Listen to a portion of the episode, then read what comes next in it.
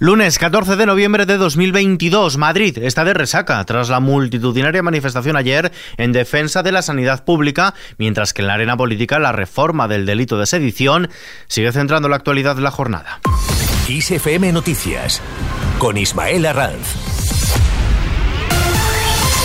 ¿Qué tal? El PSOE critica el silencio de Feijó tras la manifestación de ayer en Madrid. La portavoz de la Ejecutiva Federal del PSOE, también ministra de Educación, Pilar Alegría, ha criticado el desprecio por parte de Isabel Díaz Ayuso y el silencio de Alberto Núñez Feijó tras la multitudinaria manifestación celebrada este domingo en Madrid para defender la sanidad pública en la región.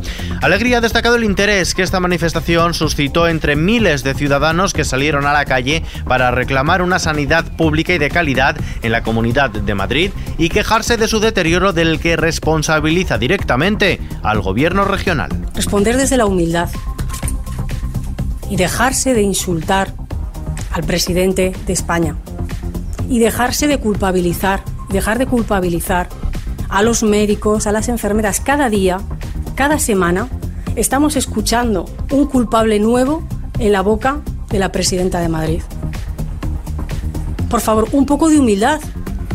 Es ella la principal y primera responsable de la gestión sanitaria de esta comunidad autónoma. ¿Y qué dice la presidenta regional? Pues que la manifestación no fue en defensa de la sanidad pública. Isabel Díaz Ayuso. La manifestación de ayer, que no fue en defensa de la sanidad pública, sino para buscar un nuevo liderazgo de izquierdas, en este caso de ultraizquierda, en la Comunidad de Madrid, debido a la debacle que va a sufrir el Partido Socialista. Si hubiera sido por la eh, una manifestación únicamente por la sanidad pública, no duden que hubieran acudido dos millones de madrileños. No conozco un solo madrileño que no esté orgulloso de su sanidad pública y que no la defienda a ultranza. Ante estas declaraciones de Ayuso, por alusiones, respuesta de Íñigo Errejón Más País. Ayer en las calles de Madrid había muchísima gente de todas las edades, de todas las procedencias, de todos los barrios y pueblos de la Comunidad de Madrid y de todas las posiciones políticas ideológicas exigiendo algo de sentido común. Y lo mínimo que cabe exigir después de que medio millón de ciudadanos se manifiesten es a los gobernantes que no insulten. La señora Ayuso, en lugar de insultar, debería tomar buena nota de la reivindicación masiva expresada ayer en en, las, calles de, en las calles de Madrid.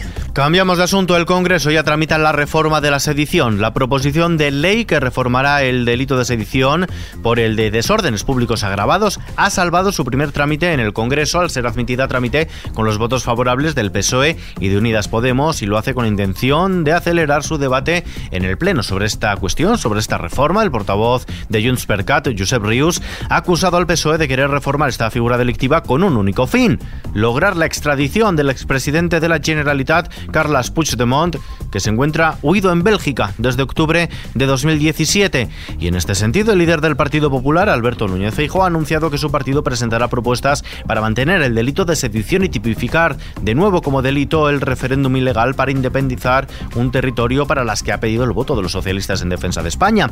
Además, ha criticado que estén amagando con modificar también el delito de malversación, algo que, según ha dicho Feijóo, ya sería el colmo.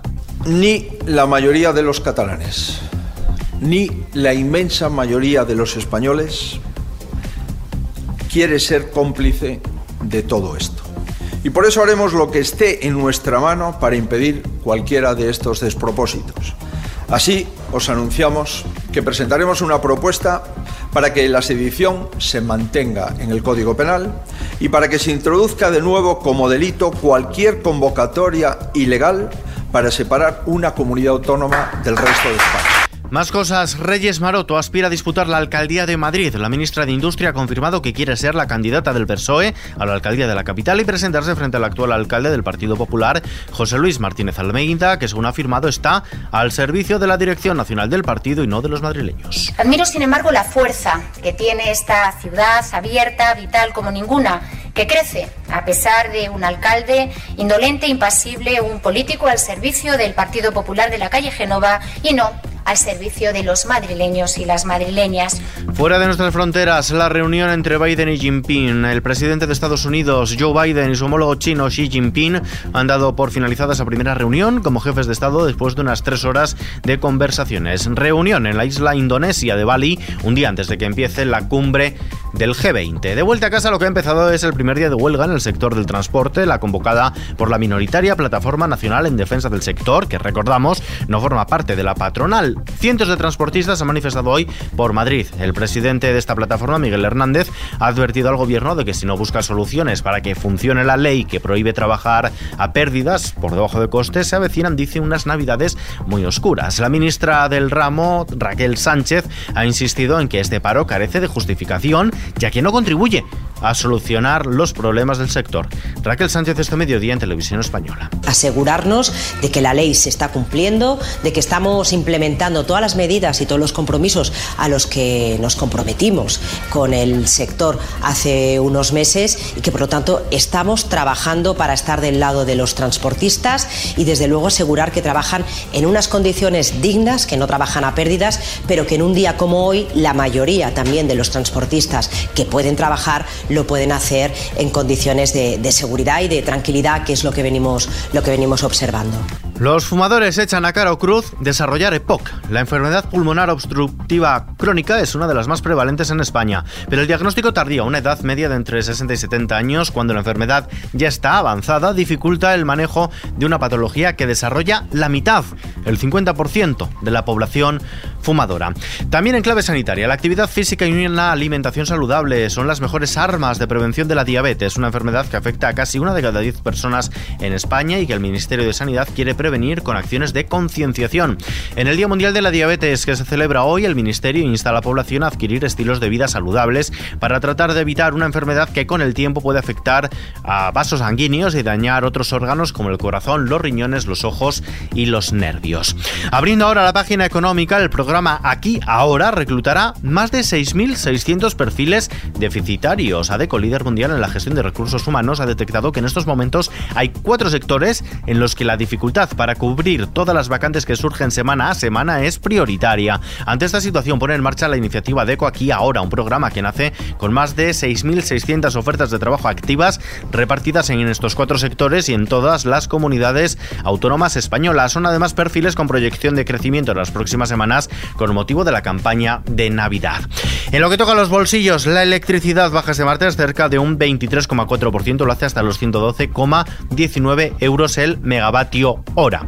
En la bolsa, el selectivo español continúa con su recuperación tras los mínimos anuales que marcó a mediados de octubre y ha subido este lunes el 0,84% en una jornada con escasos datos de coyuntura. El principal indicador del mercado, el IBEX 35, ha avanzado hasta cerrar en los 8.166,5 puntos. Grifols ha encabezado las subidas con un 4,4%, mientras que Acciona Energía ha retrocedido el 1,9% hasta ser el peor del IBEX 35. El euro se cambia por un dólar con 3 centavos.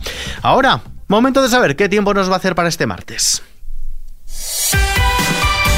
Un nuevo frente atlántico recorrerá la península, en este caso de noroeste a sureste, aumentando la inestabilidad y dejando precipitaciones persistentes y localmente fuertes en el oeste de Galicia y persistentes en el sistema central, con rachas de viento de hasta 80 km hora en el norte de Galicia y cordillera Cantábrica Occidental. Chubascos también en Mallorca y Menorca, nubes y claros en el resto del país, con temperaturas a la baja en la mayor parte de la península, aunque en el área mediterráneo, Cantábrico y Galicia habrá pocos cambios o ligeros ascensos. Y terminamos hoy lo hacemos con una recomendación literaria. Cristina Campos vuelve a las librerías, lo hace por la puerta grande con las historias de mujeres casadas que le han valido ser la novela finalista del Premio Planeta en este 2022. Una novela que ahonda en la intimidad femenina a través de sus tres protagonistas principales. Así nos describe la propia autora qué es lo que nos vamos a encontrar en estas páginas. Historias de mujeres casadas es una novela contemporánea que gira en torno a la infidelidad femenina. Eh, arranca con tres mujeres de, de, mi edad, yo tengo 47 años, bueno, un poquito antes, 40 años, que eh, se conocen en un entorno laboral, forjan una amistad muy bonita y lo que hago es diseccionar la historia de sus matrimonios. La escritora, guionista y directora de casting relata con sinceridad la realidad en la que muchas mujeres se pueden ver reflejadas a través de las vivencias de Gabriela, Cosima y Silvia, tres mujeres casadas, independientes económica y financieramente hablando, pero que padecen una insatisfacción interna por diversos motivos. Maternidad, ya sea realizada frustrada, sexualidad, deseo, pasión, cuernos. Todo ello desde el prisma de mujeres empoderadas del siglo XXI, pero que fueron educadas en valores del siglo pasado. Historias cotidianas que, según confiesa la propia Campos, han sido documentadas escuchando a una decena de mujeres más o menos cercanas de su entorno. Cuatro historias que suceden eh, han sucedido de verdad. Son historias que han sucedido a amigas mías que yo las llevo hasta las últimas consecuencias, ¿no? Desde mi amiga que me dice que se está enamorando de su amante eh, y que está siendo desgarrador porque no quiere romper su familia, hasta la amiga que me cuenta que su marido no la desea, pero que se ha enterado de que se acuesta con prostitutas de lujo, otra amiga que me dice que no siente ningún placer cuando hace cuando tiene relaciones sexuales con su marido que finge el orgasmo y que cuando se acaricia a sí misma para tener placer, pues piensa en mujeres o ve porno femenino. ¿no? Todas de alguna manera han sucedido, pasa que yo las llevo a las últimas consecuencias, ¿no? donde a veces la, la literatura o la ficción llega, no llega a la vida. Es Cristina Campos, que con historias de mujeres casadas se ha proclamado finalista del Premio Planeta 2022. La entrevista al completo se puede escuchar en nuestro podcast BiblioKiss y en nuestra página web kissfm.es. Y con esta recomendación nos despedimos por hoy, pero la información continúa todas las horas del día y de la noche en los boletines de XFM y ampliada y contextualizada aquí, en nuestro podcast XFM Noticias. Víctor Álvarez en la realización, un saludo de Ismael Arranz, hasta mañana.